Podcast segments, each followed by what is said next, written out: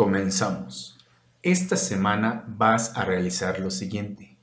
Vas a realizar el apunte en tu libreta la figura realista.